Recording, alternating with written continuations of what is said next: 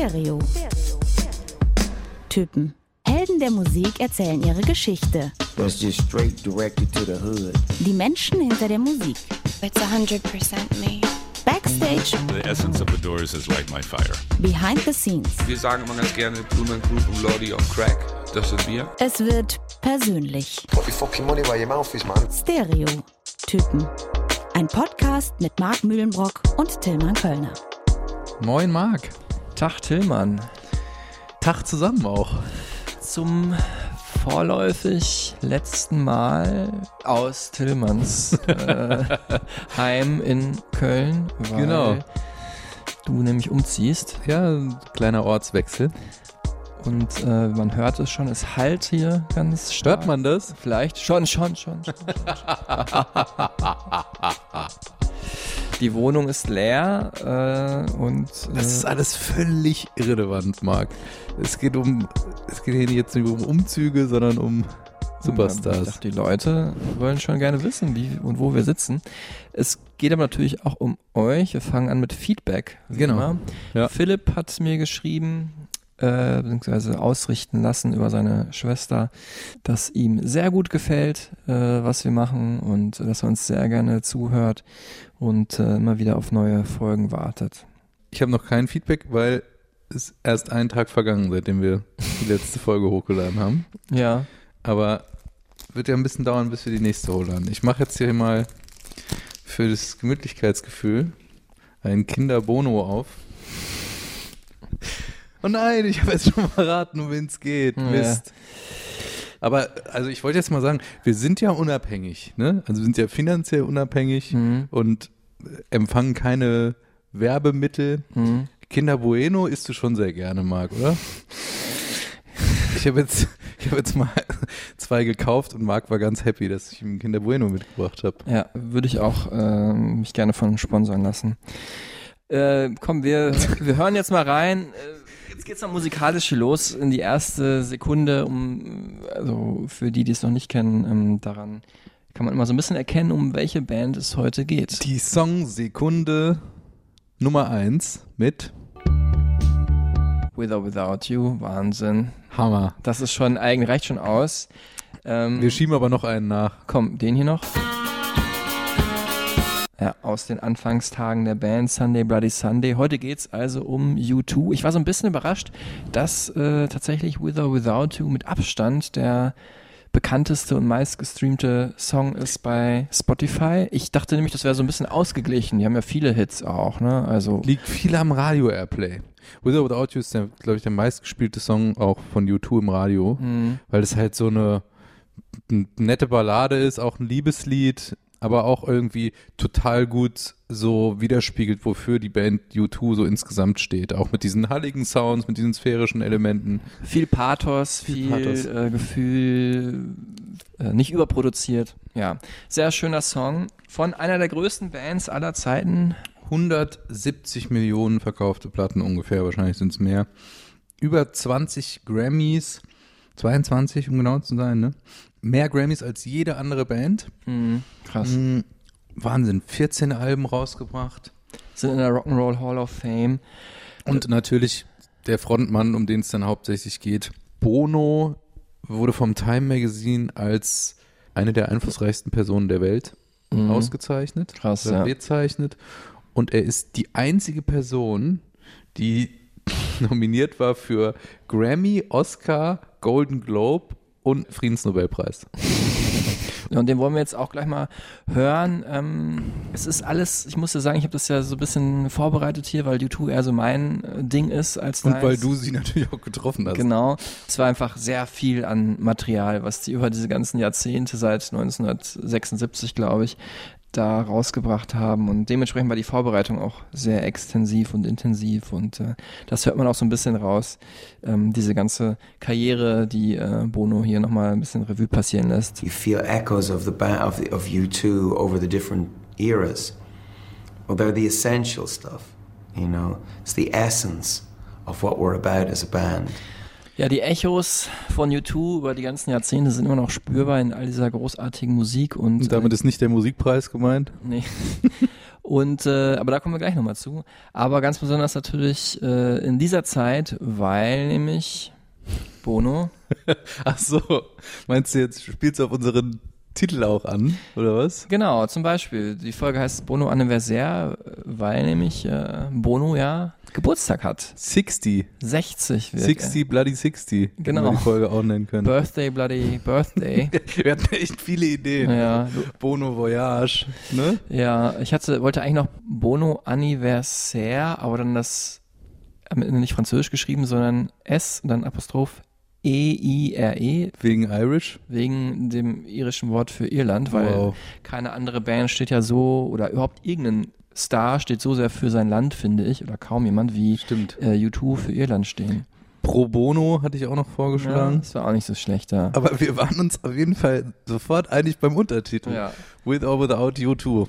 Wobei ich hatte noch All I Want Is You Too, aber dann war ich doch relativ schnell überzeugt, dass der Song nicht ganz so bekannt ist. Das, da wäre ich zu schnell bei All I Want for Christmas gewesen. Mariah Carey, aber übrigens auch Geburtstag jetzt gerade, so roundabout. ja, 50 oder 51. Und 30-jähriges äh, Bühnenjubiläum auch für sie, aber das ist ein ganz anderes Thema. Ja. Hat mit U2 ungefähr gar nichts zu tun. Genau, wir waren mal bei U2.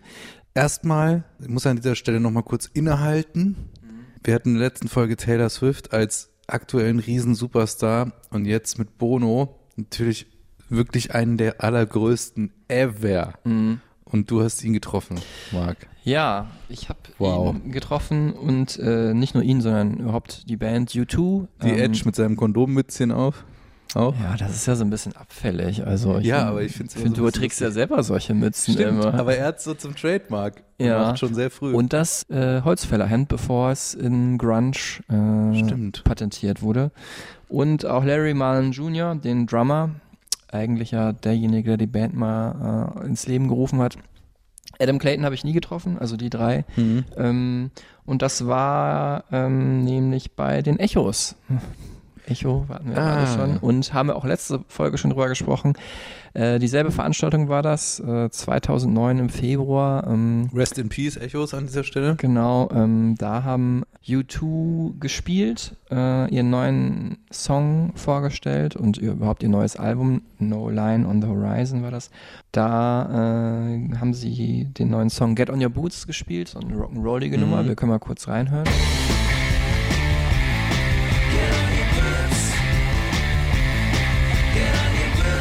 Äh, und zwar war es so, da kann ich mich noch ganz gut dran erinnern. Also das Interview war nicht bestätigt.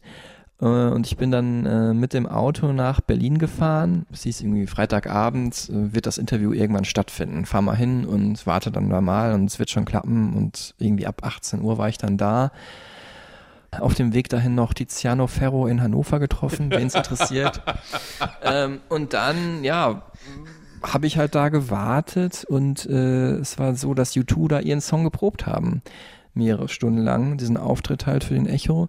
Und ähm, man hat uns gesagt, also Leute, das Interview wird stattfinden, aber ich kann euch nicht sagen, wann. Es kann in einer Stunde sein, kann aber auch in vier Stunden sein. ne? Also ich war ja nicht als einziger Interviewer da, sondern zwei andere Kollegen waren nur noch. Und äh, ja, dann habe ich da wirklich mit den anderen beiden drei Stunden gesessen. Dafür konnten wir aber der Probe beiwohnen. Das hat dann die Managerin von YouTube gesagt, ähm, ja, Leute, ich kann euch nur anbieten, ihr müsst hier nicht draußen stehen, ihr könnt dann dafür hier in den Reihen sitzen und exklusiv mitverfolgen, wie die Band den Song performt. Dreimal, viermal, fünfmal. Und Auch nicht schlecht. auch nicht, oder? schlecht. war ganz cool, war ganz cool. Und ähm, ja, dann hat es irgendwann um 11 Uhr abends oder so hat es dann auch geklappt. Und hatte ich dann, äh, es hieße erst, ich hätte nur, ähm, nur in Anführungsstrichen, wäre auch schon cool gewesen, The Edge und Larry Mullen Jr. Aber dann habe ich am Ende auch nochmal äh, ein paar Minuten mit Bono allein gekriegt. Äh, und zwar wirklich ein Highlight äh, meines Lebens. Bist auch schon ein Hardcore-Fan, oder? Da habe ich auch nochmal drüber nachgedacht, jetzt auch in dieser Vorbereitung.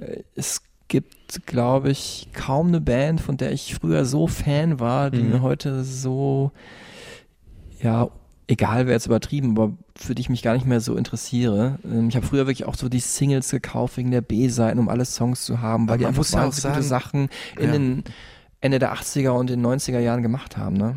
muss ja auch sagen, ohne so eine Band wie U2 gäbe es ja auch vielleicht so Bands wie Radiohead oder Coldplay nicht Mhm. so, ne? In der Form. ja. Sind schon die Vorreiter gewesen in Sachen äh, Experimentierfreudigkeit Ja. auf Mainstream-Niveau, aber auch in Sachen Stadionrock in doch nicht ganz so uncool machend. Mhm. Also die haben schon viele, viele gute Sachen gemacht. Äh, damals war ich auf jeden Fall noch Fan und ähm, war dann auch ganz äh, happy, da Bono zu treffen, der hatte so ein ganz militantes Outfit irgendwie an. Alles so braun und oliv gehalten mit so einer braunen Brille auf und auch so einer, ja, Kommandante-Mütze, würde ich sagen. Also bisschen militaristisch, obwohl die ja gar nicht so drauf sind, aber es sah irgendwie cool aus.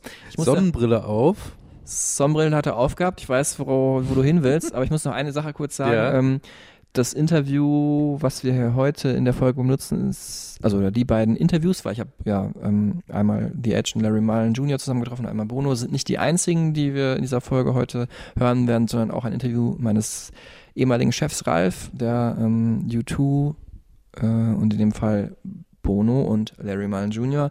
schon mal getroffen hat im Jahr 2000 und ähm, weil er mir das zur Verfügung gestellt hat, gibt es auch ein paar O-Töne aus dem Interview. Übrigens an dieser Stelle auch vielen Dank, Ralf, äh, der mir vor kurzem, ja, du weißt es, ähm, die ganzen alten Interviews mal überspielt hat. Ähm, die hat er digital gesichert über all die Jahre. Ich äh, hatte nicht alle Interviews mehr vorrätig und ähm, er hat mir da oder uns da auf jeden Fall unter die Arme gegriffen. Eingepflegt im Stereotypen-Archiv in Marx Musikmuseum in, Genau. in der Serverfarm unten im Keller. Genau.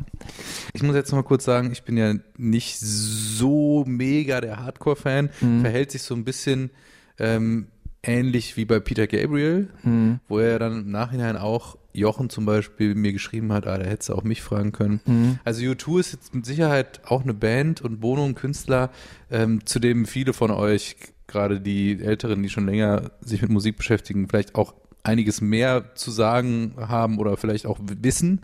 Deswegen verzeiht mir ne? oder auch uns, wenn jetzt auch, du kannst ja in der Gänze gar nicht abbilden. Nee, nee, in das einer Stunde, was da los ist. Mhm. Deswegen haben wir so ein paar Highlights rausgepickt, wie zum Beispiel die Fun Facts. Ja, da freue ich mich jedes Mal drauf. Tillmann. So, du hast gerade schon die Sonnenbrille erwähnt. Mhm, die braune, die er da getragen hat beim Interview. Im Februar übrigens. Ja, genau. Und dieses, das ist ja eben das Ding, dieses Sonnenbrillenthema, das ist kein Rockstar-Spleen von Bono, sondern das hat gesundheitliche Gründe oder halt auch ästhetische Gründe für sein Empfinden, weil er ist nämlich lichtempfindlich, stark lichtempfindlich, hat mehrfach auch das mal erklärt in Interviews, wenn ihn jemand mit Blitz fotografiert, dann sieht er diesen Blitz teilweise stundenlang danach noch. Also so wie so ein visueller Tinnitus wahrscheinlich.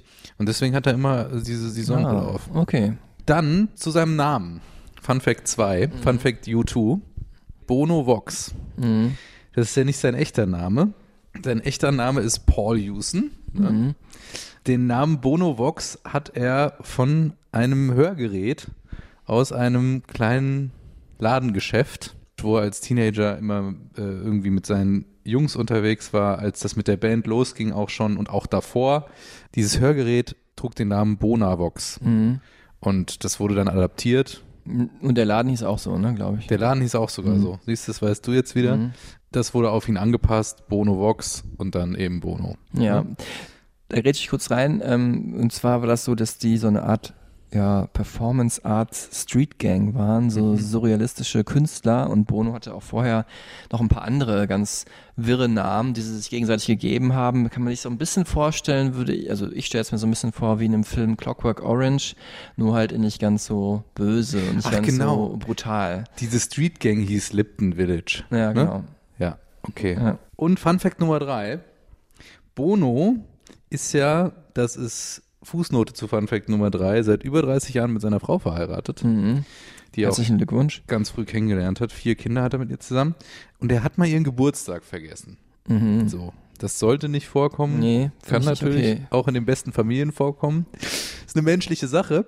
Ähm, aber um das zu kompensieren, hat er ihr einen Song gewidmet. Und zwar diesen hier. Thing.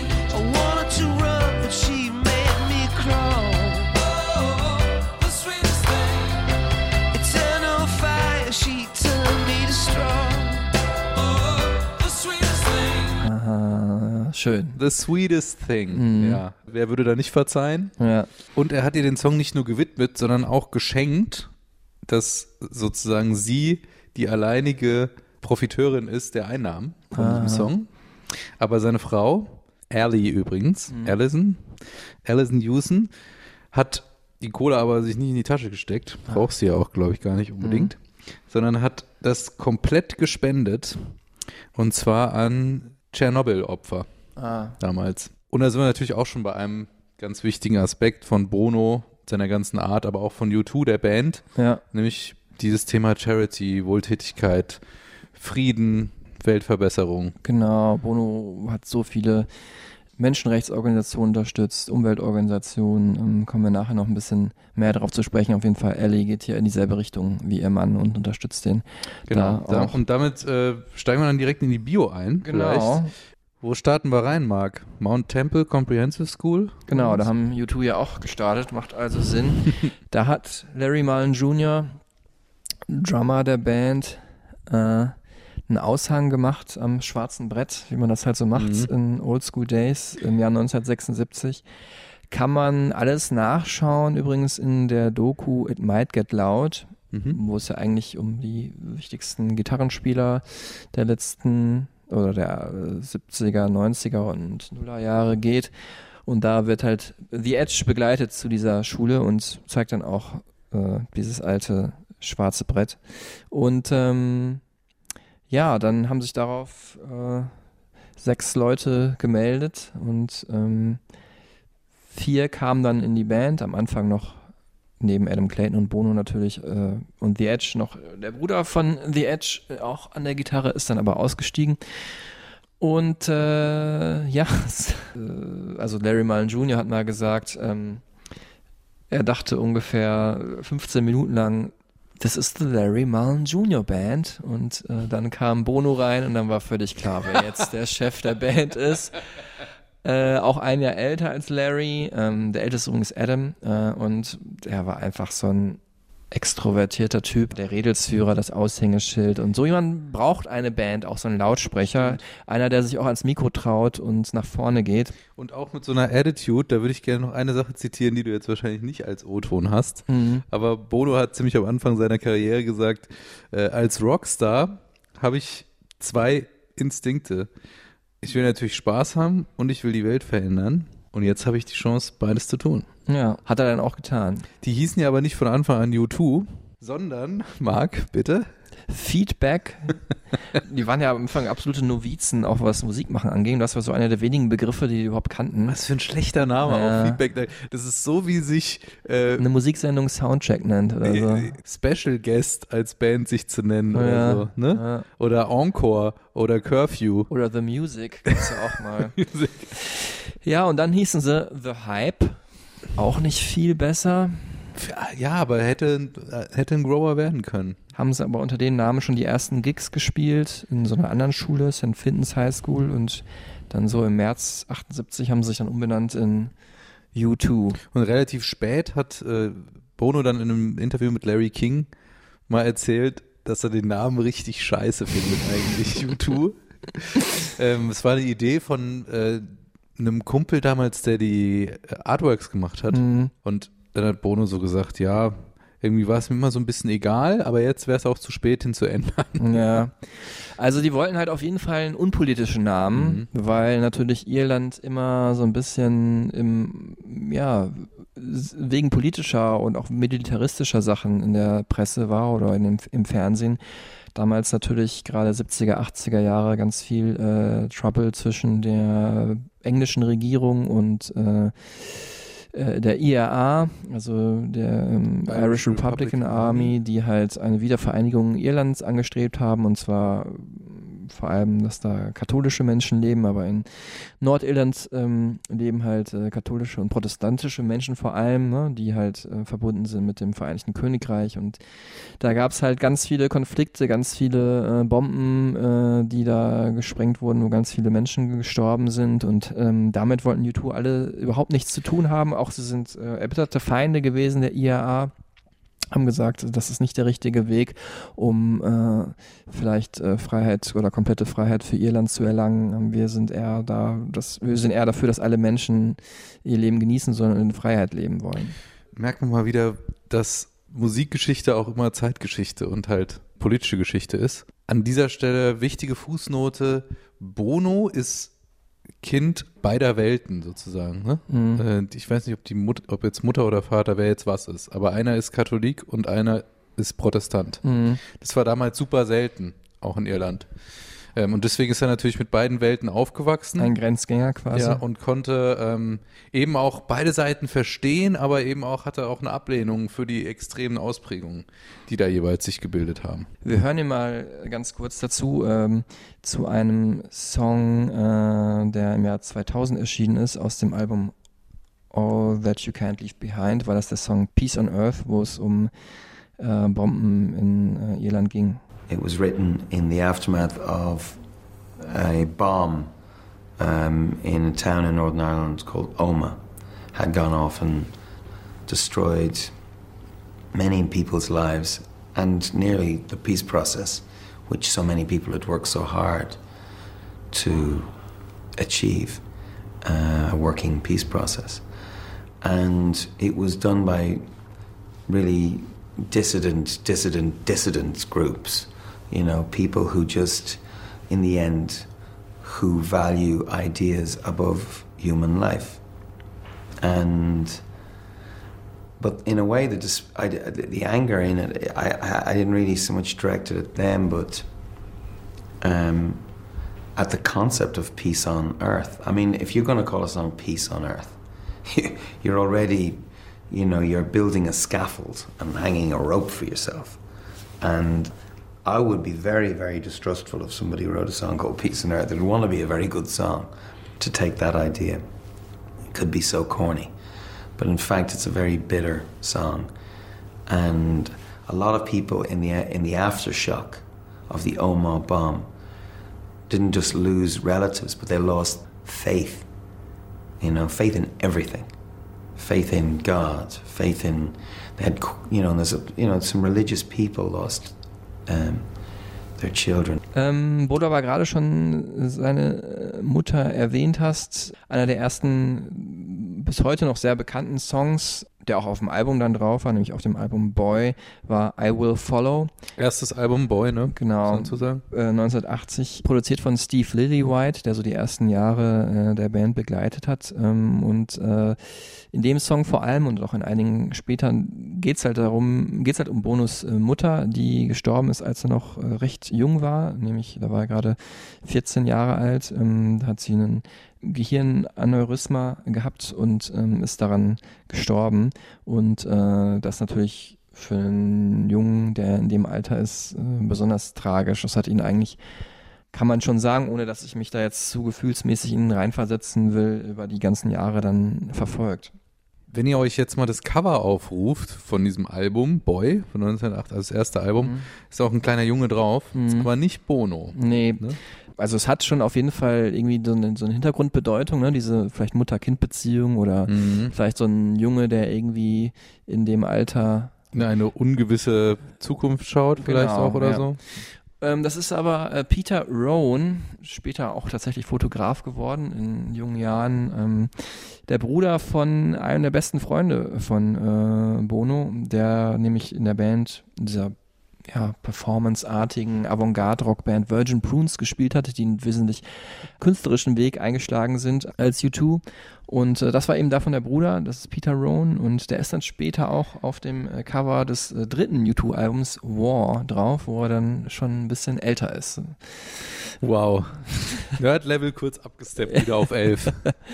Genau, musikalisch waren so diese ersten Alben schon sehr geprägt von der Musik, die damals irgendwie so im Kommen war, so Post-Punk, New Wave. Mhm. Es war aber alles ein bisschen poppiger vielleicht noch als äh, viele andere Bands und so sahen U2 auch aus. Äh, wo, man kann sich heute noch anschauen in dem Clip zu äh, Stories for Boys. Da sind sie in so einer TV-Show. Schöne. Fukuhilas auch. Ja, ja, genau. äh, da sagt Bono hier auch nochmal was zu. Um, I don't know if you're familiar with the mullet haircut. It's a very, very sore subject for me because I wore one in the 80s. Uh, if you see any uh, footage of Live Aid, and it's it is it's it's something it's hard to recover from in your life. Auch darüber ist er nur schwer hinweggekommen, dass er äh, in Anfangstagen eine Fokuhila getragen hat. Ich muss sagen, ähm, so im Interview, äh, Bono ist schon so ein Spaßmacher auch, ne? Der Ja. mal so, so Insider-Jokes raushaut und, und auch den ähm, Interviewenden so ein bisschen auf die Schippe nimmt so und ironisch wird, wohingegen die anderen, also Larry Mullen Jr. und vor allem The Edge einfach super, super, super liebe Typen sind, die ein super herzliches Gespräch mit dir führen, wo man eigentlich denkt, das könnte jetzt auch noch ewig weitergehen. Bei Bono auch, aber ist auch so ein bisschen, man drückt sich so ein paar Sprüche eher. Bisschen edgy, ja. Ja, ja. Weil du ja auch wahnsinnig viele Töne hast, ne? Und die Mhm. Story ja auch lang ist. Wenn wir es jetzt ein bisschen abkürzen, das Thema vom Debütalbum zu dann dem großen, ersten richtig großen Erfolg vielleicht, Sunday Bloody Sunday, kommen. Ja, wir kommen zum Album War, haben wir auch gerade schon genannt, äh, wo auch Peter Rowan auf dem Cover ist. Natürlich die Mega-Hits drauf. New Year's Day und du hast es gerade schon gesagt, jetzt hören wir es noch mal ein bisschen länger, Sunday Bloody Sunday.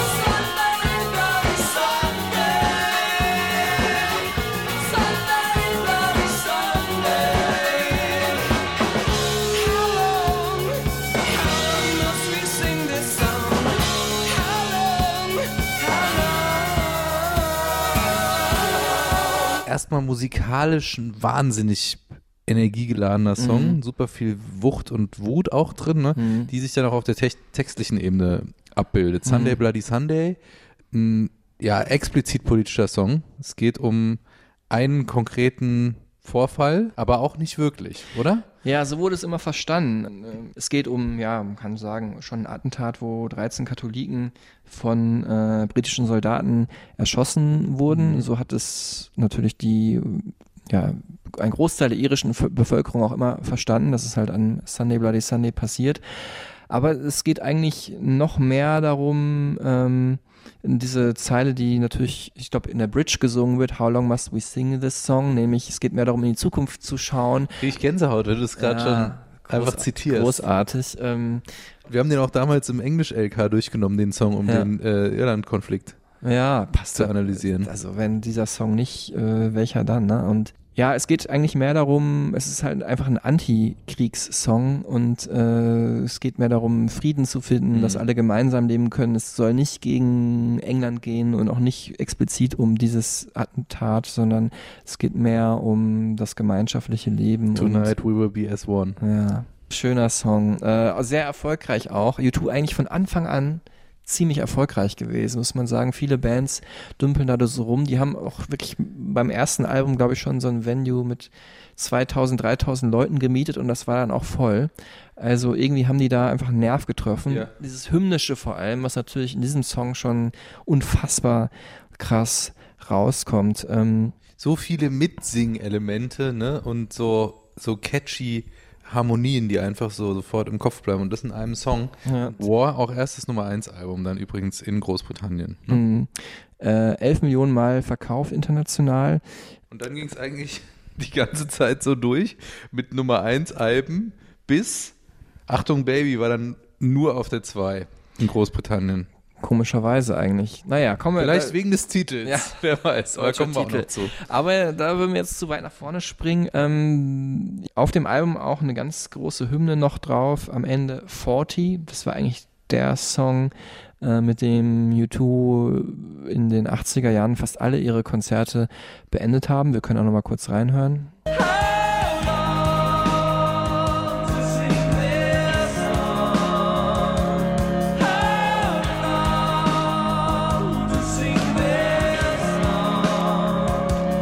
wo ich gerade von Live-Konzerten gesprochen habe, ähm, die haben dann ein Live-Video auch rausgebracht von dem ganzen Konzert, live at Red Rock West in Colorado. Ich meine, auch das zeigt schon, welche britische Band hat man eben im dritten Album schon äh, in im Westen der USA, also nicht mal in New York Ja. oder LA, sondern einfach mittendrin äh, so ein Riesenkonzert gegeben.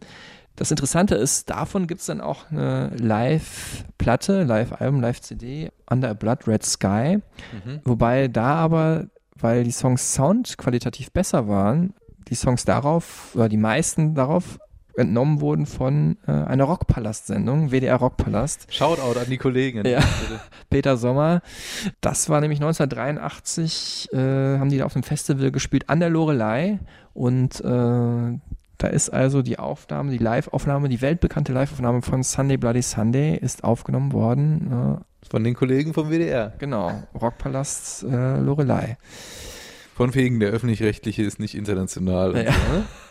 Großartig. Ja. Kriegen die wahrscheinlich bis heute noch Tantiemen von, wer weiß es. U2 aber auch eine Band, die sich immer weiterentwickelt hat und immer weiterentwickeln wollte ähm, und auch immer neue Herausforderungen gesucht hat. Und Mhm. die nächste Herausforderung war dann, wenn man schon so schnell im Mainstream angekommen ist Mhm. und eigentlich schon die Stadion-Rockband ist, dass man wieder ein bisschen experimenteller wird. Äh, Für diesen Schritt haben sie sich einen ganz großen Produzenten dazu geholt, der ihnen dabei geholfen hat. Ja. Brian Eno. Ja, Brian Eno und äh, als Ingenieur dann noch Daniel Lanois und das ist so ein Erfolgsteam, was dann die nächsten Jahrzehnte nicht auf allen Alben, aber immer wieder mal zusammenarbeiten sollte. U2 und Brian Eno, das war irgendwie so ein äh, komplettes Team. Also allein Bono hat ihn schon deswegen geliebt, weil er mit seinem großen Helden David Bowie zusammengearbeitet hat. Es war immer eine sehr fruchtbare Zusammenarbeit, erzählt uns hier Larry Mullen Jr. That's the great thing about Brian in particular. We can jump off him. He comes up with really interesting ideas and we, we approach songwriting in a different way. And then there was a period of time in between where, as Edge was saying, we had to, you know, sort of siphon and um, deconstruct.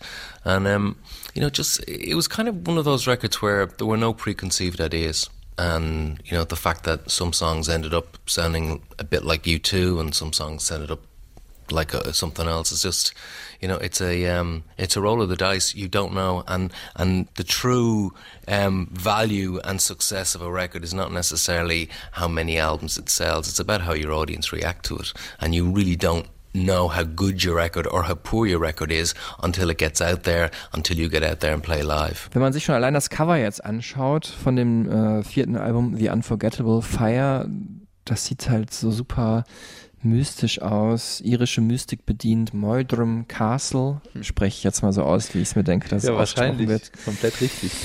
Außerweltlich und nicht, dass U2 jetzt komplett anderen Sound gemacht haben, aber ich fand schon zum Beispiel dieser Titeltrack, der klingt doch eigentlich eher wie so ihre Version eines James Bond Songs, vor allem aus den 80er Jahren, erinnert so ein bisschen an die Bond Songs von Aha oder Duran Duran. Stimmt.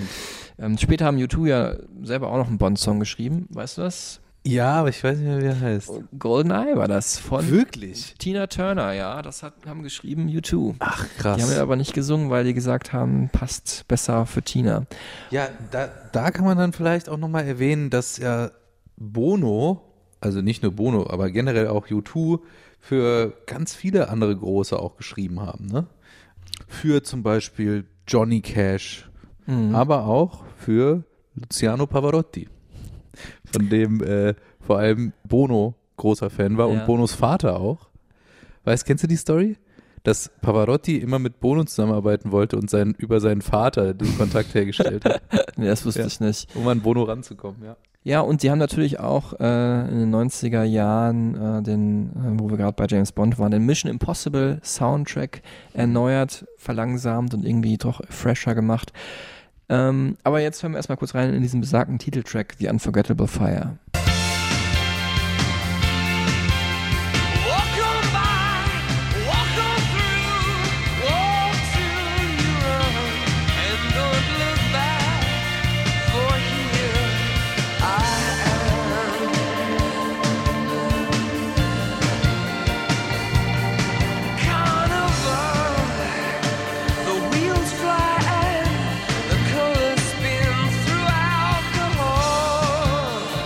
Da klingen die Bond-Akkorde auf jeden Fall raus.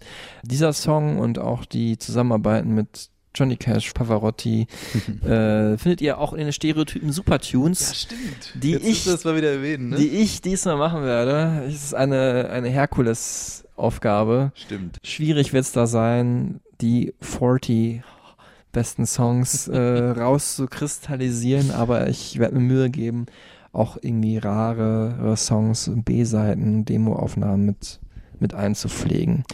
Wir waren gerade so ein bisschen im Studio bei der Arbeit mit Brian Eno, die ein bisschen experimenteller wurde.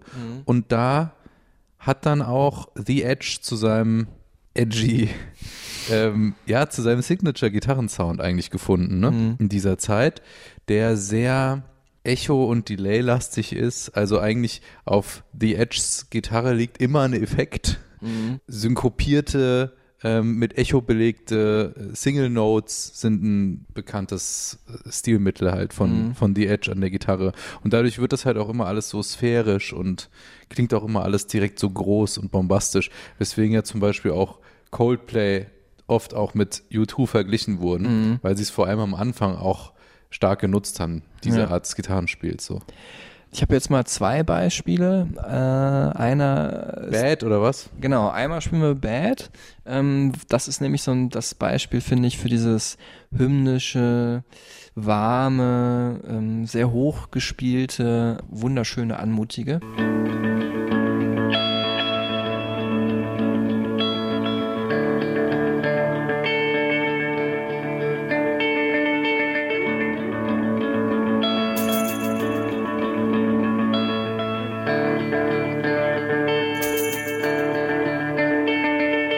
Also dieser Effekt entsteht, wenn man jetzt halt ein, Delay einstellt, ne, auf eine bestimmte, auf so einen bestimmten Takt, Mhm. dann einfach eine Note einmal anschlägt, dann geht es so diddle, diddle, diddle, diddle. Mhm. dann halt es halt immer wieder so nach. Schön. Und das andere, und ich finde es gut, dass du das technisch erklären kannst, weil ich kann es nur vom Gefühl her erklären, ist dann ein wesentlich späterer Song äh, vom, ja, etwas funkigerem Album Achtung Baby, äh, Until the End of the World. Da finde ich, kommt dieses delayhafte, wabernde, rotzige so ein bisschen besser raus.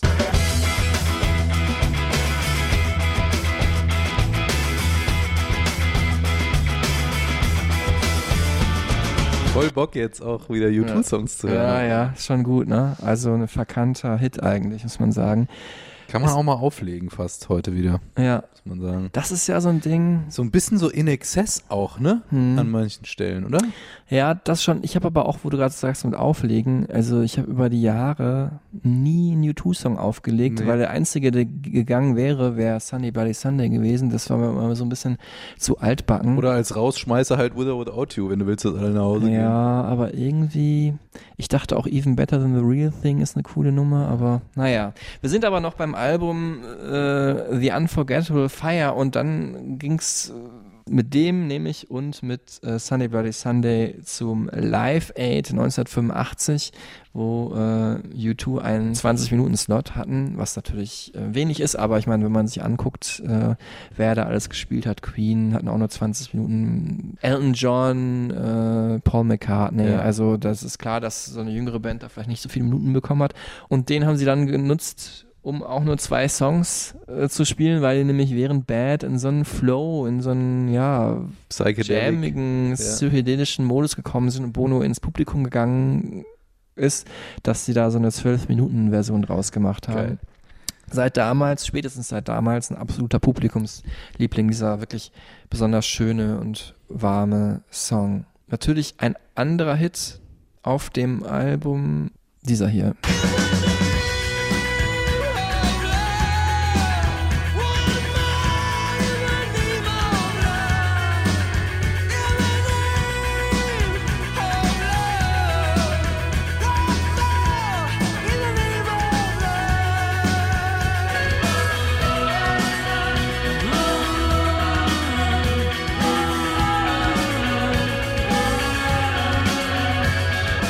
Hammer, Hammer-Refrain auch, wahnsinnig gut.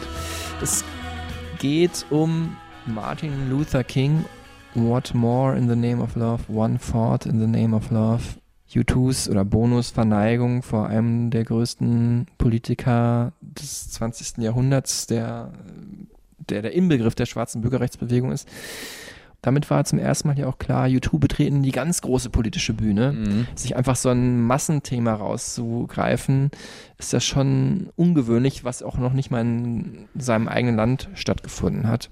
Ja, und ganz interessant finde ich, aus dem Kleinen, also Bono und U2 haben ja die Ungerechtigkeit aus ihrer kleinen Perspektive, Mikroperspektive in Irland erfahren und dann so gecheckt, Moment mal, es läuft ja auf ganz vielen Ebenen äh, was falsch, was das Thema Ungerechtigkeit angeht oder halt was die Gerechtigkeit angeht, Mhm. und sich dann anderen The Themen genähert und sind dann natürlich immer größer geworden, ne? Ja. weil sie auch gemerkt haben, dass sie den Einfluss eben haben.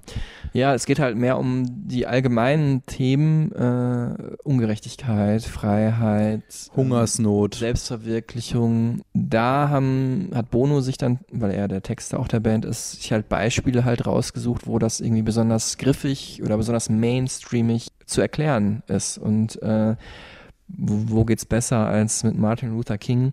Inspiriert, muss man sagen, zu dieser ganzen Arbeit äh, hat ihn ein anderer großer afroamerikanischer äh, Star, früher Boxer, später, ja, auch irgendwie, kann man sagen, halb politisch aktiv. Muhammad Ali war das. He's an athlete that would have inspired um, a lot of musicians, a lot of hip hop musicians in particular. But he certainly inspired me to get involved in uh, human rights issues.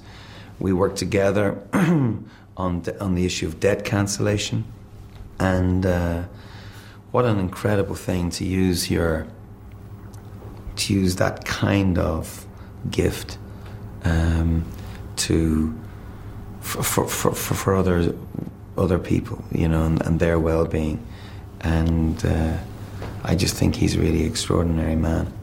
Would, would. Also Muhammad Ali, eine der Inspirationen für Bono, sich ähm, abseits der Band ja sozialpolitisch zu betätigen. Er hat Amnesty International unterstützt, hat für Greenpeace geworben, hat AIDS bekämpft, auch mit Songs teilweise, die YouTube beigesteuert haben, hat unterstützt die Organisation War Child, ähm, die in Zeiten vor allem des äh, Bosnienkrieges halt ähm, um Hilfe gebeten hat. Ganz groß ist in Erscheinung getreten ist aber bei zwei Sachen. Einmal ähm, bei der Unterstützung von Nelson Mandela und sein Ersuch, äh, Freiheit zu bekommen. Ganz oft hat Bono auf Konzerten die Nummer 46664 äh, gesungen. Das war die Zellennummer von äh, Nelson Mandela. Und danach wurde daraus auch, glaube ich, auch eine Spendenaktion gemacht. Und das andere große Ding, äh, wo er einiges bewirkt hat, zusammen mit seinem Kollegen Bob Geldof, ist äh, die Drop the Debt-Kampagne, also wo er dafür beworben hat, äh, geworben hat, Schuldenerlass. dass ähm, genau äh, dritte Weltländer äh, die Schulden erlassen werden von äh, ja, erste Weltländer und ähm, hat da auch wirklich einige Erfolge erzielt ähm, und er war da wirklich auch muss ich sagen das mit U2 zusammen das Flaggschiff äh, der da international für eingetreten ist und das ist das Besondere, nämlich äh, nicht nur als Musiker oder Künstler, der auf äh, Probleme aufmerksam macht oder der vielleicht irgendwie mal so ein Testimonial abgibt, also so ein Spruch, hier unterstütze ich diese und diese Organisation, sondern er hat ja auch wirklich vor der UN gesprochen und hat Politiker getroffen und ist damit zu selber so etwas wie einem Politiker geworden. Und ähm, wie das die anderen Bandmitglieder finden, das habe ich hier mal The Edge gefragt. Bono's activism really grew out of U2's activism. But I think what Bono's done, which I would not feel comfortable doing myself, is he's he's actually crossed into the body politic and he's actually operating within the po- political process. Um, I always feel like artists are artists and that they should hold on to their ability to see things in a simple way and to to to not have to get mired in the practical and the compromise, which is politics. But the thing about Bono is he does it so well. He he he, he seems to get respect from politicians everywhere in the world, and he is very knowledgeable about his issues and. He can sort of get the job done, and in some ways, it's a terrible responsibility to know that you could really make a difference. And I don't know how he does it, how he manages to balance being in U2 and the political work, but so far he, he really has. That's not to say we agree with everything he does, but overall we're right behind him. Das ist ja mega abgefahren. Mhm. Dass The Edge selbst sagt, dass er es schwierig findet. Und zuerst sagt er, er findet es schwierig, dass Bono als aktive Figur in die politischen Prozesse eingreift. Mhm. Und er halt findet, dass, oder immer der Meinung war, dass Künstler oder Künstlerinnen halt eher immer Künstler sein sollten. Und ne? beobachten und kommentieren soll. Also da merkt man schon, dass ihn das beschäftigt und dass es auch ein Thema in der, innerhalb der Band ist und immer Mhm. war. Und dann rudert er so ein bisschen zurück und sagt, er macht es aber so gut, Mhm. dass er es auch total bemerkenswert findet und Ja. dann auch unterstützenswert ist. Ja, weil natürlich dann auch positive Ergebnisse bei rauskommen. Ich meine, was kann man mehr erwarten? Ne? Also das ist schon, da kann man ja nicht sagen, hätte er das mal lieber nicht gemacht und wir sind mal lieber nur eine Rockband. Wenn davon so viele Menschen auf der Welt profitieren, das kann ich schon auch verstehen. Und ich finde auch am Ende schön, dass er sagt, we are right behind him. Aber ich finde auch gut, dass er seine ehrliche Meinung sagt, dass er sowas nicht machen würde. Voll. Damit sind wir aber dann vielleicht ja auch bei dem Album eigentlich. Ja. ne, Was jetzt auch nochmal re-released wurde und wo es auch extra nochmal eine Tour zu gab. Genau. Übrigens, bevor du damit anfängst, damals, es geht um das Album The Joshua Tree. wahnsinnig gut.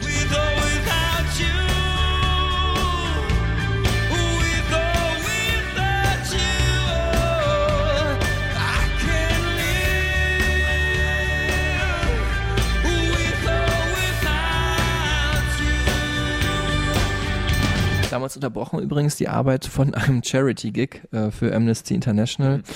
Äh, inspiriert dann wiederum von einer Reise von Bono nach Nicaragua und El Salvador, wo ähm, er aus erster Hand gesehen hat, wie da ja, die Bauern unter den politischen Konflikten zu leiden haben und ähm, natürlich auch wie die US-Politik damals in El Salvador illegalerweise Einfluss genommen hat. Und äh, der Song Mothers of the Disappeared, der erinnert nämlich auch dann daran, äh, wie äh, in den 70er und 80er Jahren die Militärdiktaturen da ihr Unwesen getrieben haben. Joshua Tree, benannt nach dem Nationalpark in Kalifornien. Mhm. Ein surrealer Ort. Mhm. Für alle, die noch nicht da waren. Wie, wie kann man das beschreiben? Eine Wüste voller skurriler Bäume, Mhm. ähm, Kakteen ähnlich. Ja, einfach wie so eine Fantasiewelt. So ein Ne? bisschen so zwischen einem Kaktus und einem Bonsai, würde ich sagen, Ja. sieht's aus. Der Joshua Tree wächst auch wirklich nur an dieser Stelle und deswegen ja, wird diesem Ort so eine mystische Bedeutung beigemessen. Du warst auch schon mal da? Ja. Ich war auch schon mal da. Ich habe in Erinnerung Wanderungen durch die Wüste äh, und dass ich da mit meinem Mietwagen äh, durchgefahren bin und es war so trocken und heiß, dass an zwei, drei Stellen, wo ich angehalten bin, Bienenschwärme direkt auf mein Auto geflogen sind, weil da das Kühlwasser nämlich dann so leicht getropft hat, weil die nämlich am Verdursten waren und äh, so ja scharf auf das auf jegliche Form von Wasser waren. Ja, abgefahrener Ort. Ich gucke mir auch gerade nochmal das Albumcover an. Mit diesem Baum. Mhm. Und The Joshua Tree hat natürlich auch eine Bedeutung im popkulturellen Sinne vor, schon vor U2. Ähm, und zwar, weil der ja, berühmte Country-Musiker Graham Parsons, und wir sprechen hier von einer Zeit, wo Country wirklich als cool galt, so Mhm. in der 60er, Anfang der 70er, im Room Number 8 des Joshua Tree Inn Motels äh, sich eine Überdosis versetzt hat im Alter von 26 Jahren als ähm, sehr hoffnungsvoller zukünftiger Country-Star, würde ich Mhm. sagen. Seitdem ein Wallfahrtsort für alle Country- und Musikfans. Ich war auch selber schon da, habe auch im gleichen Motel gewohnt, nicht in Room Num- Number 8, der war ausgebucht natürlich. Natürlich. Aber ich habe es mir angeguckt und natürlich auch große Bedeutung wegen ähm, der Rancho de la Luna von äh, einem anderen Joshua, Dem Omi. Omi Joshua Omi, äh, Bandleader unter anderem, aber vor allem der Queens of the Stone Age, ähm, die da so ein Studio eingerichtet haben, wo sie ihre Desert Sessions abhalten. Das sind so Compilation-Alben über, glaube ich, 10, 12, 14 Teile gibt's da schon. Also ein ganz besonderer Platz. Super wichtige Band auch für Gitarrenmusik generell. Vielleicht machen wir auch mal irgendwann eine Folge Ja. zu Queens of the Stone Age. Und diesen Ähm, ganz besonderen Platz, den hat für U2 damals auch gut bebildert. Der, ja, damals auch schon bekannte, aber ab danach hatte er wirklich Weltruhm. Äh, Fotograf aus äh, den Niederlanden, Anton Corbijn.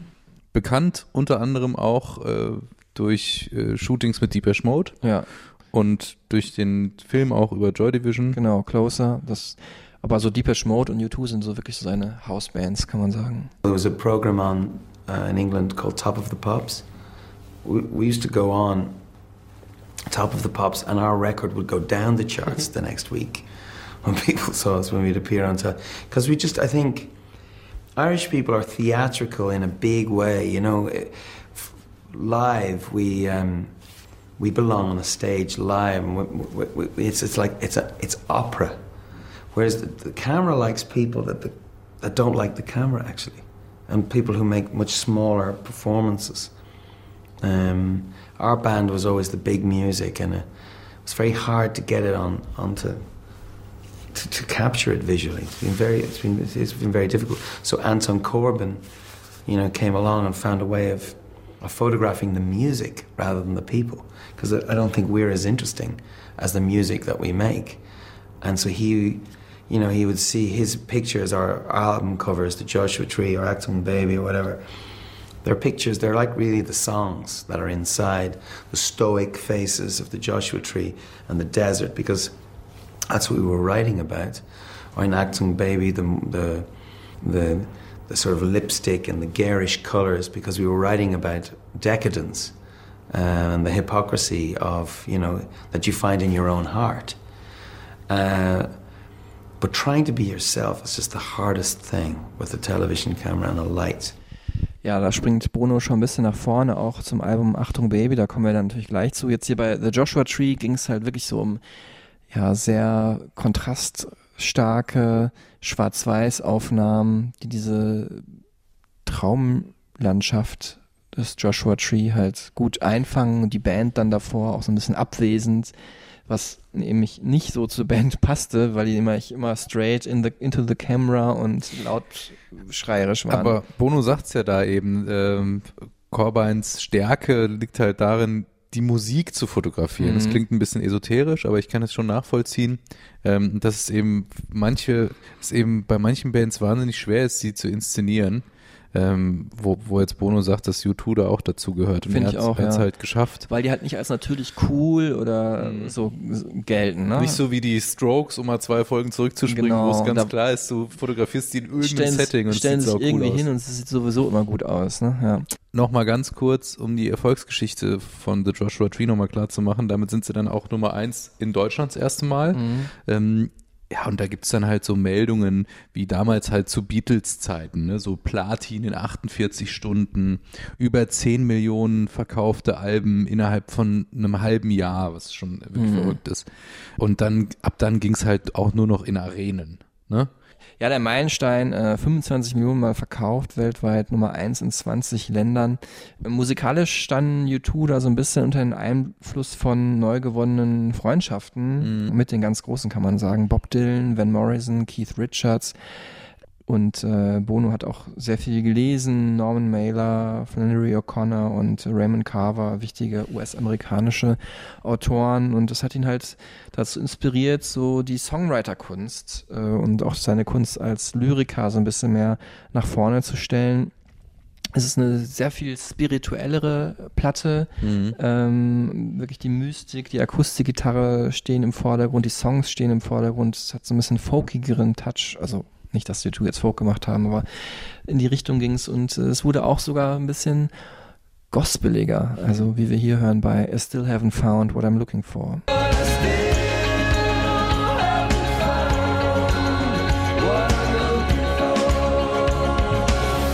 Es war so ein bisschen so, dass daraus auch eine gewisse Antipathie entstanden ist. Erstmal sowieso, wer erfolgreich ist, wer groß ist, hat auch immer viele Neider und ähm, Gegenstimmen. Aber natürlich schon hat es schon einen komischen Beigeschmack, wenn jetzt eine irische Band auf einmal total auf spirituellen US-Gospel, Mhm. Folk, Rock macht.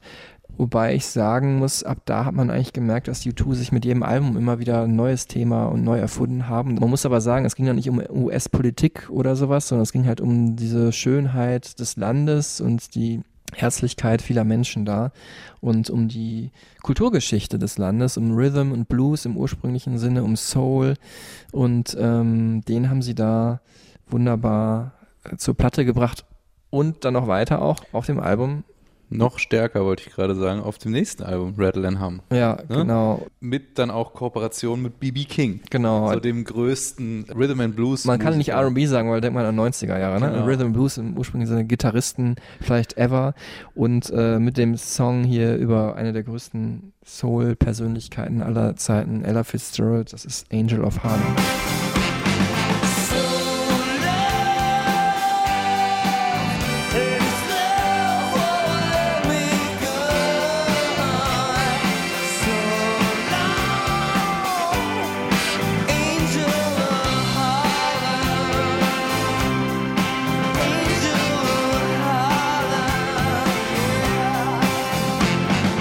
Hören wir jetzt nochmal Bono, wie er die Soulfulness von Rattle and Hum einschätzt. It's a very raw nerve, actually. Um, in the record, it's it's very soulful, and it's very exposed. Yeah, I feel very exposed as a singer, uh, and that just seemed it seemed like the record we had to make. Um, but but but we were experimenting. Das also die äh, Expedition in Richtung ja, schwarzer Soulmusik. Ja. Ne? Insgesamt war Rattle and Hum so ein bisschen so ein Mischmasch aus Live-Aufnahmen von Songs von Joshua Tree, auch Cover, Beatles wurden da gecovert. Ähm, es gab neue Songs, ein Duett mit Bob Dylan, auch was so die Größe angibt, die U2 da erreicht hatten. Es war halt der Soundtrack zu einem Konzertfilm. Ähm, kritisiert wurde das Album, was aber eigentlich ein bisschen ungerecht ist, weil es waren wirklich viele gute Songs drauf, auch viele gute Coversongs. Der Konzertfilm, den konnte man schon eher kritisieren, der war so ein bisschen prätentiös und das sagt nicht nur ich, das sagt auch sogar der Regisseur des Films, Philippe Joannou, weil U2 da so ein bisschen überkandidelt, esoterisch als so Heilsbringer der Rockmusik Hm. und irgendwie eine neue Form von Preachern oder so dargestellt wurden. Das war mir auch alles zu viel. Da wurde nicht mal irgendwie eine lockere Szene Backstage gezeigt, wo die ihm einfach nur abhängen oder Videospiele spielen oder so, weißt du. Es war so ein bisschen sehr hochgegriffen. Und dann auch dieser Gig auf dem Dach eines Gebäudes, Where the Streets Have No Name, haben sie da gespielt, auch das Video aufgenommen. Ich meine, das ist ja so der Beatles-Vergleich. Also Ja. nur eine andere Band hat vorher auf dem Dach von einem Gebäude gespielt. Ja, es war einfach zu viel und ein bisschen Größenwahn, aber das passte auch zu der Musik, sehr hymnisch, sehr großartig im ursprünglichen Sinne des Wortes. Äh, irgendwann wurde es dann too much, aber man hat halt gesehen, ja, das sind halt die großen Themen, die U2 interessieren. Wir haben Mhm. es gerade schon besprochen, die US-amerikanischen Roots, Soul und ähm, dann eben war es die Wiedervereinigung Deutschlands. Achtung Baby. Ja. Aufgenommen dann 1991 in den legendären Hansa-Studios. Genau, Ähm, bevor wir dazu kommen, noch kurz Larry Mullen Jr. dazu, wie er das einschätzt, dass U2 eigentlich immer für Veränderung stehen. Okay. I think for the band, you know, we've you know we've kind of meandered, and we always do. And you know, you get to Octum Baby um, when you've made Rattling Home, and you get you know, so so every every twist and turn, you know, there are reasons for the uh, diversity in uh, U2's approach. So everything's different, and that's the way you'd want it. Nobody, we don't want to stay the same. And you know, if if you go down in flames on an album like this, you kind of go, well, that's fair enough. You know, you but you to to do this at at this level, um, you really have to believe in in what you do. You got to be able to stand up and you know you know to schlep your ass across the world. Um, you really have to believe in what you do, and um, you As know. well as the, the stuff Larry's talking about, you know, th- there's also though there's the core of the band, chemistry of the band, and the what what drives us that is pretty much the same as it's always been, and that's what's slightly strange is that we are the same street gang that formed when we were like 16 17 years old and we got the same determination to try and express ideas through music and we still believe that you know, music is the most powerful medium of expression, and uh, that things can be said with with sound and melody that you couldn't possibly just put into words. Ja, da sind wir dann bei der Veränderung. Die Band damals im Streit, muss man sagen, nicht gut haben sie sich verstanden. Natürlich, was dann also kommt, wenn man wirklich dann Größen, äh, so eine Größenordnung erreicht, wo alle, wo jedes Wort, was man sagt, auf die Goldwaage gelegt wird und auch, ja, vielleicht auch dadurch interne Streitigkeiten sich ergeben. Ähm, Larry Mullen Jr. war so der Bodenständige, der gesagt hat, wir waren vielleicht die Bigsten der Welt, aber nicht die Besten. Die Band hatte die schlechten Kritiken zu Rattle und haben nicht gut vertragen, Mhm. hat nicht vielleicht verstanden oder hat verstanden und hat sich selber darüber geärgert, dass das vielleicht einfach ein bisschen zu groß gegriffen dann war, dieses Projekt. Und dann sind sie eben nach Berlin gegangen. Äh, Trabis in Musikvideos. Äh, Ja. Wir haben es gerade schon gehört, Anton Corbijn hat das inszeniert mit Malereien auf den Trabis drauf. Ähm, hat Videos gemacht, hat Fotos gemacht, äh, U2, die Band Stax durch Berlin und haben dann aufgenommen in den äh, Hansa Studios. We passed by some of the spots that I remembered from wandering around back in the 90s, and um, yeah, we've all, we've we feel very connected to this um, to this city, and you know, it's like it's every album has a location. Octum Baby, Berlin is the location, so it, it holds that that resonance for us. One of our most memorable early touring experiences was coming to Berlin during a time when the wall was was the wall, and we had to drive through the corridor to get to, to Berlin itself. And as we were 18 year olds, so this was you can imagine what that experience was like for us. We we couldn't believe what we were seeing. It was just this incredible experience to drive for hours in this straight line to get to the sort of city on the frontier. And uh, so we've since then really we've had this connection with the city. Ein Ort, der äh, jetzt gerade wiederbelebt wurde von der fantastischen Band Parcels, die ihr wirklich richtig, richtig gut. Also du lachst jetzt vielleicht, weil es natürlich nicht ansatzweise so eine Relevanz hat, Mhm. aber äh, die haben jetzt äh, ein Live-Album dort aufgenommen. In den Hansa-Studios. Genau. Und es ist richtig, richtig gut geworden. Mhm. Also auch nur mit analogen Instrumenten und so, um halt auch diesen Spirit aufzugreifen, dieses Live. Die haben auf Bandmaschine aufgenommen und so.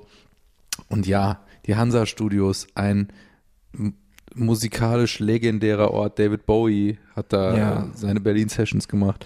Depeche Mode, R.E.M. haben da aufgenommen. Einstürze. Neubauten, haben da Mhm. auch ganz wichtige Aufnahmen gemacht. Also das ist so eins der Studios weltweit mit so viel ähm, Nostalgie Ja. und musikalischer Qualität aufgeladen. Und einfach. Geschichte einfach. Und das haben sie sich halt ausgesucht, um ja dann eigentlich auch wirklich alles anders zu machen als vorher. Ne? Ja. So ein bisschen so ein Protestding auch. Haben sie auf dem Autoaufkleber Achtung Baby gelesen in Berlin, als sie da ankamen Mhm. und haben gedacht, das ist der Albumtitel. Ja, dann machen wir jetzt halt mal wieder was ganz anderes und zeigen es euch allen. Ja, und zwar gar nicht so äh, einfach war dieser Prozess, weil musikalisch war die Band sich komplett uneins. Äh, es gab so zwei Fronten, Larry Mullen Jr. und Adam Clayton, also die Rhythmusfraktion, das, äh, das Rückgrat der Band, die mochten eigentlich musikalisch den Weg, den U2 eingeschlagen war.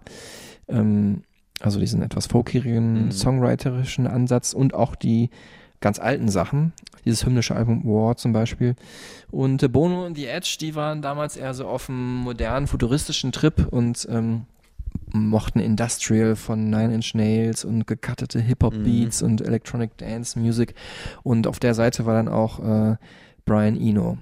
Larry Mullen Jr. und Bono erinnern sich hier an die Arbeiten zu Achtung Baby. In the past, we've used the studio as an instrument, you know, um, to help us do things. We've used loops and all those sort of things, and we've started from that. I mean, over the last five, six, seven years, that's what we've done. This time around, we started as a band, and we added a lot of stuff later. That is exactly right. In the last couple of albums, we have been working with a DJ or working where the technology is an integral part of the music we're making. Um, with guests, um, Brian Eno on keyboards and Daniel Lamo on guitar. Zu dem Zeitpunkt, Marc, also da habe ich ja Musik auch dann schon so ein bisschen mitbekommen, ne? so Mhm. mit neun, zehn, also nicht 19, sondern 9 Schrägstrich 10. Mhm. Ähm, das, da habe ich überhaupt nicht verstanden. Also so, man, ich bin ja aufgewachsen, also als Kind hat man, ist man mit With or Without You und so aufgewachsen, ne? Das Mhm. lief dann immer im Radio und es hat ja auch einen dann so geprägt und sozialisiert.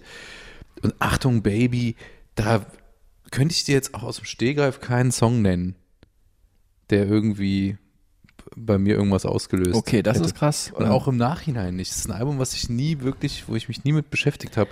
Sagen jetzt die U2-Fans, äh, ich mache jetzt einen Podcast aus. Tut mir auch leid. Bevor das passiert, äh, Genau, kommt Marc wieder ins Game Ich rette, ich rette mal den Abend hier. Ähm, tatsächlich haben sich dann die Modernisten durchgesetzt und das finde ich im Nachhinein auch großartig, weil im Achtung Baby ist mit Abstand mein Lieblings-U2-Album. Ich habe es mir damals Wirklich? gekauft in äh, im WOM in München äh, zu Besuch bei meiner Tante in den Osterferien oder sowas war es, oder Sommerferien, ich weiß nicht mehr.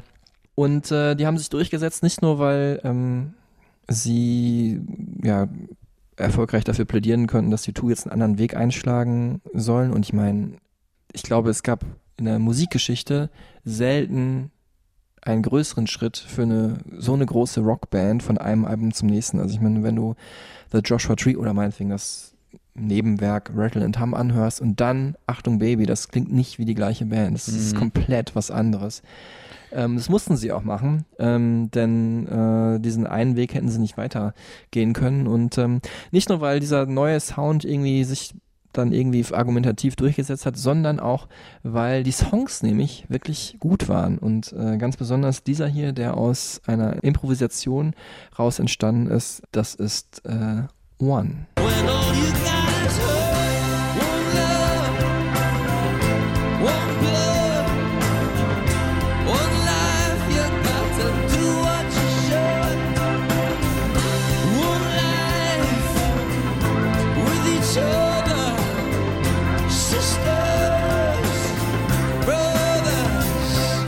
Ja auch ein fantastischer Song, muss man Also sagen. ich muss sagen, es ist einer der schönsten Songs, der je geschrieben wurde. Was? Ja.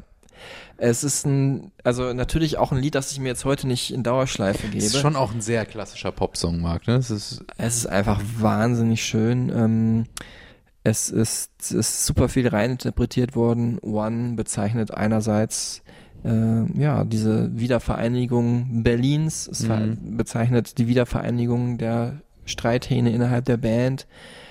Es kann auch ein Liebeslied sein, ein Liebespaar, das sich irgendwie wieder versöhnt, aber eigentlich die herrschende Meinung ist, es geht da um das Gespräch eines Vaters und seines Sohnes. Der Sohn ist äh, schwul und ähm, Vater hat das nie akzeptiert.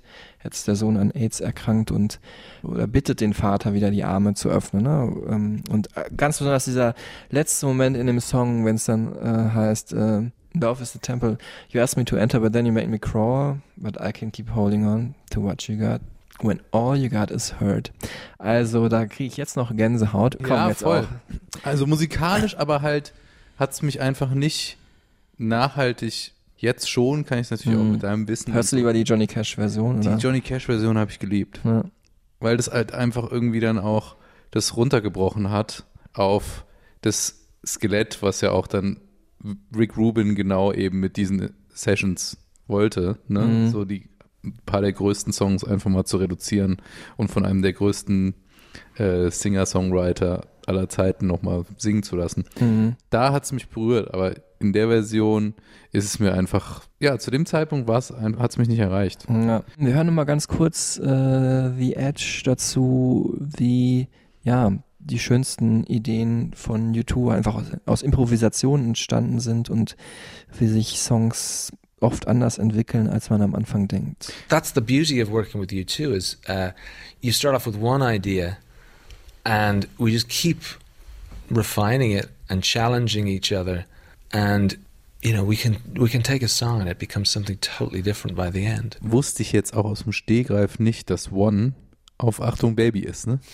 Es ist halt, wenn man nicht so Hardcore-Fan ist, dann rafft man auch manchmal nicht. Ich hätte jetzt zum Beispiel auch One nie diesem Album zugeordnet. Ja, nicht so unwahrscheinlich, dass du das sagst, weil für viele das Album als sehr sperriges, ja so ein bisschen Industrial-mäßige gilt. Aber es sind auch sehr schöne, herzzerreißende Songs drauf. Mhm. Love is Blindness zum Beispiel oder Who's Gonna Ride Your Wild Horses. Für mich der stärkste Song aber bis heute überhaupt von U2 ist der, den du wahrscheinlich überhaupt gar nicht magst, wenn ich das jetzt mal so raushöre. Wir können ihn mal kurz anspielen. Und zwar ist das The Fly, die erste Single. Und da muss man auch sagen, es ist eigentlich auch keine typische erste U2-Single. Wirklich ein sehr rauer, harter, dirtier Song. Also so ein bisschen, glaube ich, von U2 gewählt, um halt auch alle bisherigen Hörer zu schocken. So fängt er an, aber ich wollte eigentlich äh, mal kurz das Gitarrensolo hören, nach ungefähr 2 Minuten 20, weil ähm, es das einzige Gitarrensolo ist. Vielleicht gibt es noch zwei, drei weitere, die mir gar nicht einfallen, dass ich gerne höre. Du kennst mich, ich bin eher so ein Riff-Rock-Typ, aber dieses Solo von The Edge hier ist, glaube ich, das Beste der Musikgeschichte.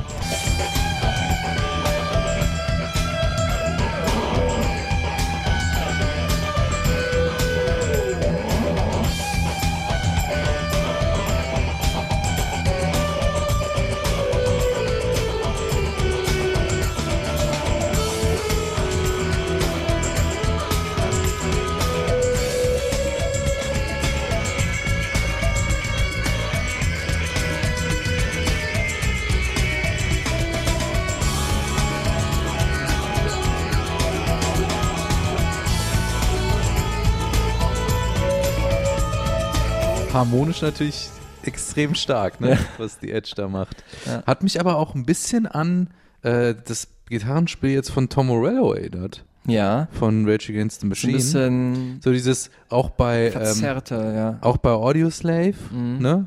Ähm, like a Stone. Irgendwann werden wir ja vielleicht auch über Chris Cornell hier in den Podcast In, demnächst mal sprechen, ja. Ähm, da gibt's auch so ein Solo, was extrem schön einfach die Gegentöne wiedergibt von Mhm. dem, was, was die äh, Grundinstrumente spielen.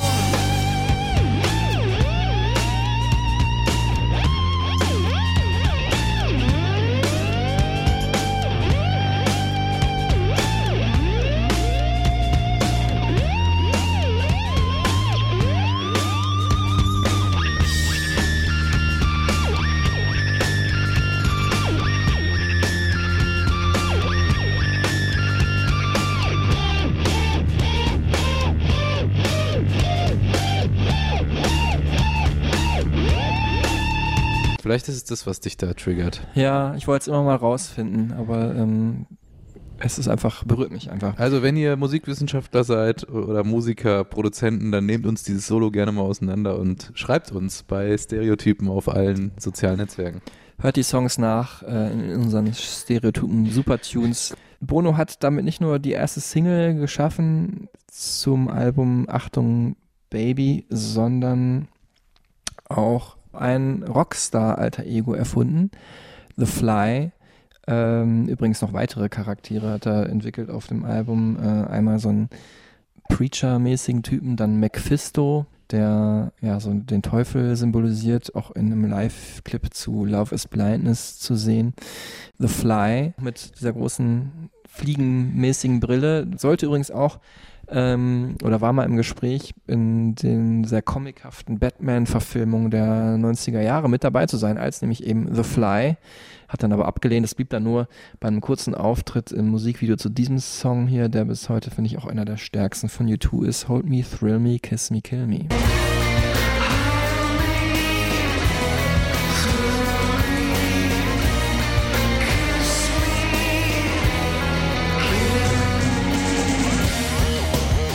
Den fand ich damals mega nervig. Ne? Tja, wir es kommen ja, also Ja. das, so weit waren wir noch nie auseinander, Tillmann. Nicht nur Social Nee. Distancing mäßig, also Aber das war auch eine Zeit, da war ich einfach da Hip-Hop-Head. ich- Da war ich in, in meinem NWA Public Enemy Film. If it ain't Red Hot Chili Peppers, it ain't rock. genau. Und da- nee, dann auch Nirvana und so. Aber U2 war mir einfach zu poppig. Okay. Ja. Ich wollte noch mal kurz bei äh, The Fly bleiben, weil auch eine wichtige Figur da nämlich auf der Zoo TV Tour. Es war nämlich so eine Persiflage auf die Allmacht des Fernsehens, äh, was für ihn damals eine unfassbare Bedeutung hatte, vor allem eine negative Bedeutung. making music is is is something that we do like you know in a way like it's like eating or it's like waking up in the morning but television scares me to death and and I don't know why because it can really demystify what you do. And it can also I think it can make people ugly okay? I, don't just mean the way they look but the way they the way they uh, appear in themselves.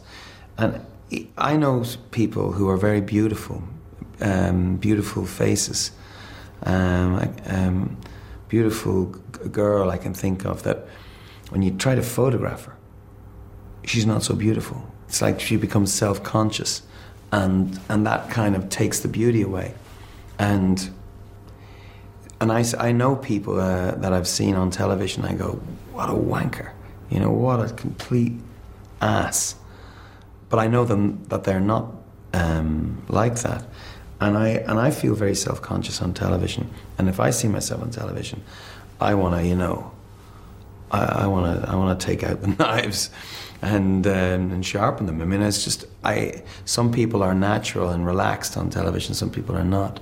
Würde ich, würde ich heute gerne mal mit ihm über Instagram reden. Ja, äh, Oder? Also wenn er jetzt da von der äh, äh, abhanden kommenden Schönheit durch Inszenierung spricht, die das Fernsehen damals äh, ausgestrahlt hat. Ja, stimmt, da ist es ja nochmal auf die Spitze getrieben. So haben U2 das damals auch gemacht bei dieser Zoo-TV-Tour, all das ganze Thema TV nämlich auf die Spitze getrieben mit äh, Prank-Calls, äh, Live-Anrufen in die UN oder George Bush, im, dem US-Präsidenten, haben sie angerufen. Also Studio Braun oder was? ganz wirre Sachen live auf der Bühne gemacht. Ich habe das auch gesehen, also jetzt nicht diese Anrufe, aber die Tour damals gesehen. Mhm. Ähm, so TV-Tour in München, äh, war ich selber erst äh, 14, 15 Jahre alt, fand ich wirklich ganz abgefahren und ähm, hat mich wirklich, also für mich war das, so, wow, was passiert hier gerade, was geht alles an Musik, an medialen Möglichkeiten, 100 Bildschirme irgendwie auf der Bühne und Boxen überall. I love the funk. I love all the, you know, in the 70s you had George Clinton and Parliament Funkadelic, these beautiful, vivid, you know, uh, genius um, ch- uh, shows that he put on with the mothership. And, uh, you know, they had a spacecraft land in the middle. And that, that's where we were coming from on pop. And, and, and it's amazing. I saw Beck in France uh, a couple of months back, and he, you know, he was coming in at the same point. You know that that funk thing. It's so colourful and it makes a lot of white rock look very dull. And I, I, we love all of that, but those shows cost more money than you you, you would ever want to hear people discuss um, on radio or on television.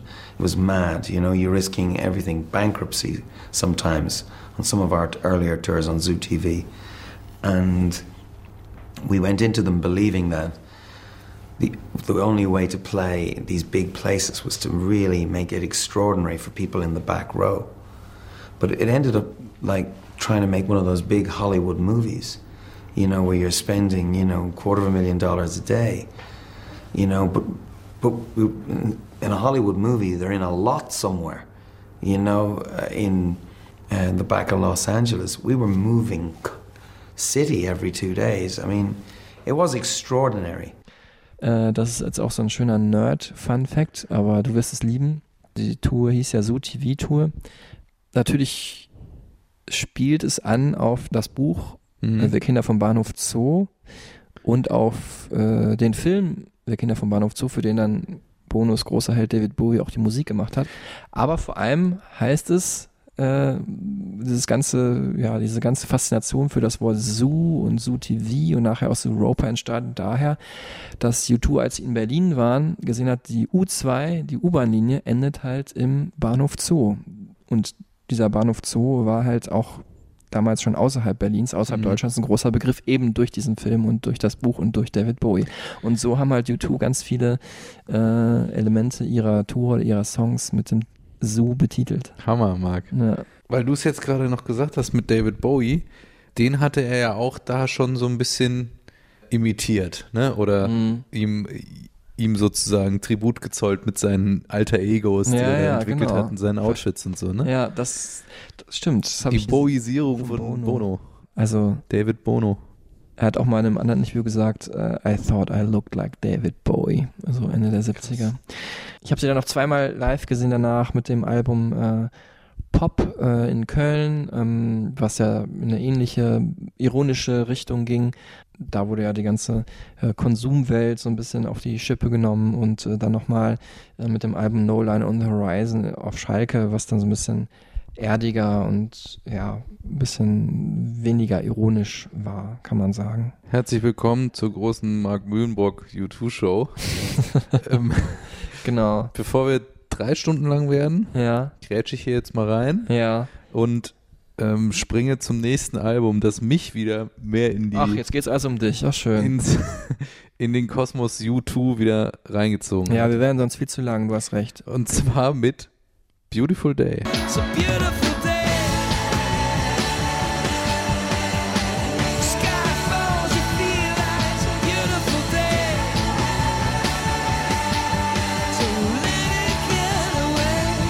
Von dem Album All That You Can't Leave Behind. ähm, 2000 sind wir Genau, jetzt. und zwar jetzt muss man sagen, bevor du erzählst deine persönliche Geschichte zum Album, Timmern, wir sind alle sehr gespannt.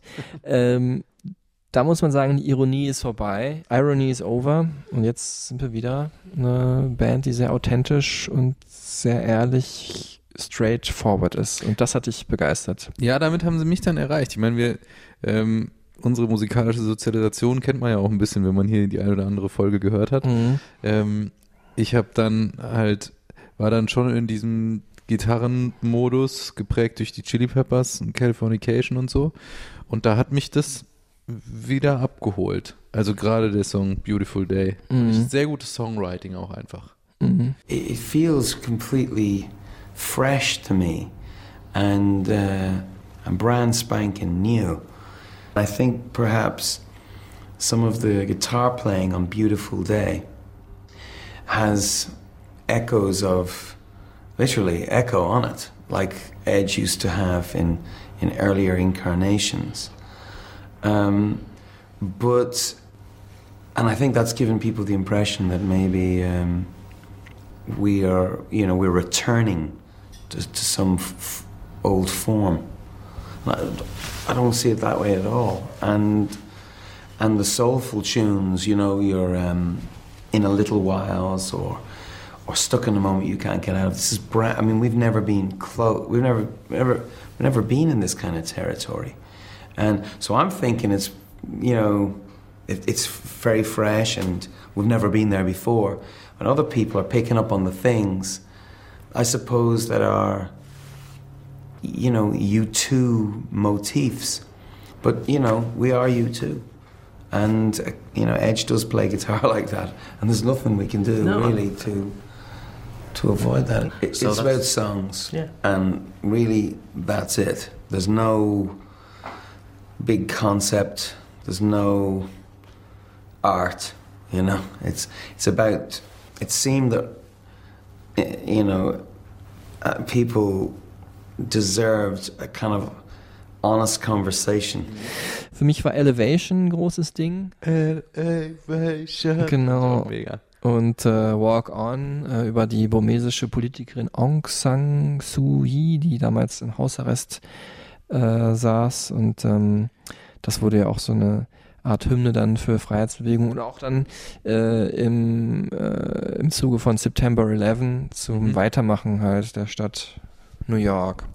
Und weitermachen, U2, ähm, muss man sagen, auf einem ähnlichen Trip eigentlich seitdem. Ja. Ähm, Die Veränderungen von da minimal, also eine sehr, ja, noch ehrwürdig erwachsen werdende Band, so die großen, ganz krassen Ausreißer waren dann so vorbei. Ich muss auch sagen, so der letzte große Hit war dann für mich schon Vertigo. Hören wir mal kurz rein.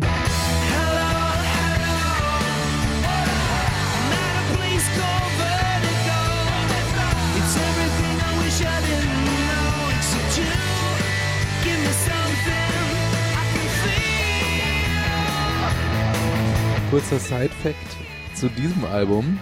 The Edge hat eine Demo-Version verloren oder irgendwo liegen lassen und die wurde anscheinend dann geklaut. Die hat natürlich mega Schiss, dass es im Internet landet, bevor es veröffentlicht wird. Ist natürlich überraschenderweise auch passiert. Scheiße. Ja.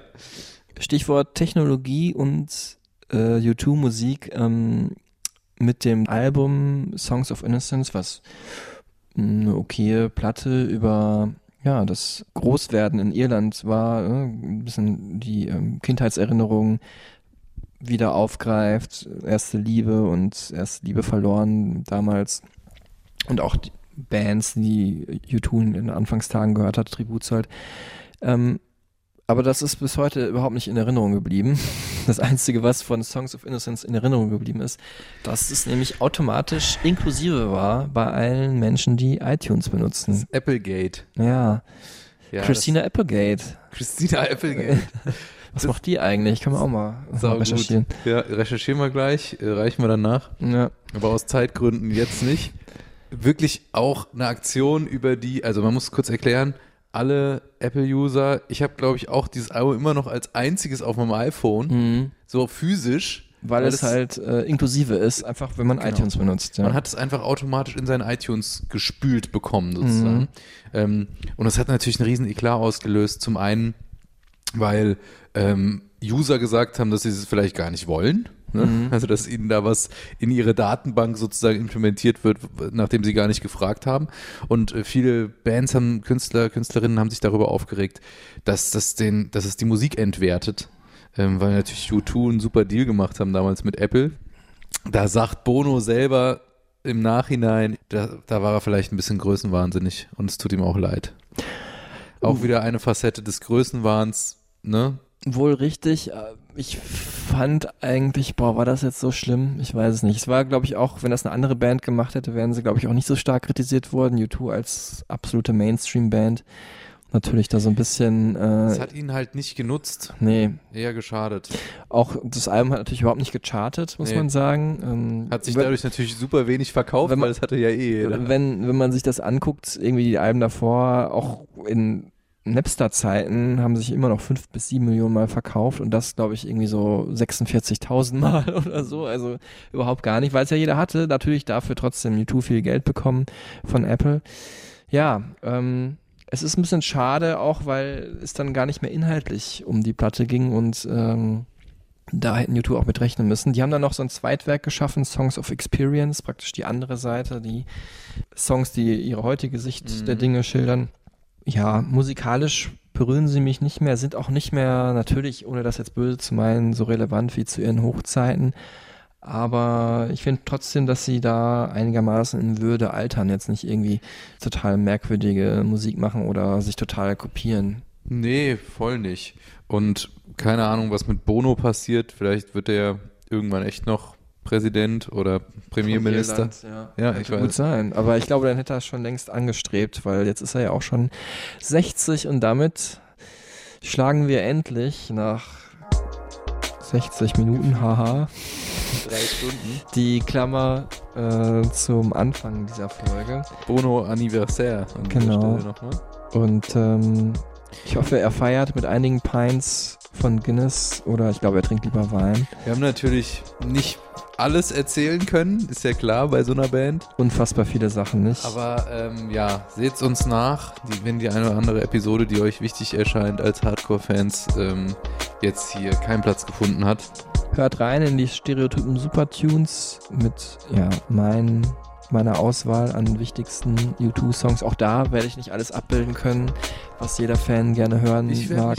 ich werde es auf jeden Fall auch aufmerksam durchhören und dann diese Band auch nochmal anders kennenlernen, wie es mir auch heute schon dank dir widerfahren ist. Okay. Dann vielen Dank fürs Zuhören.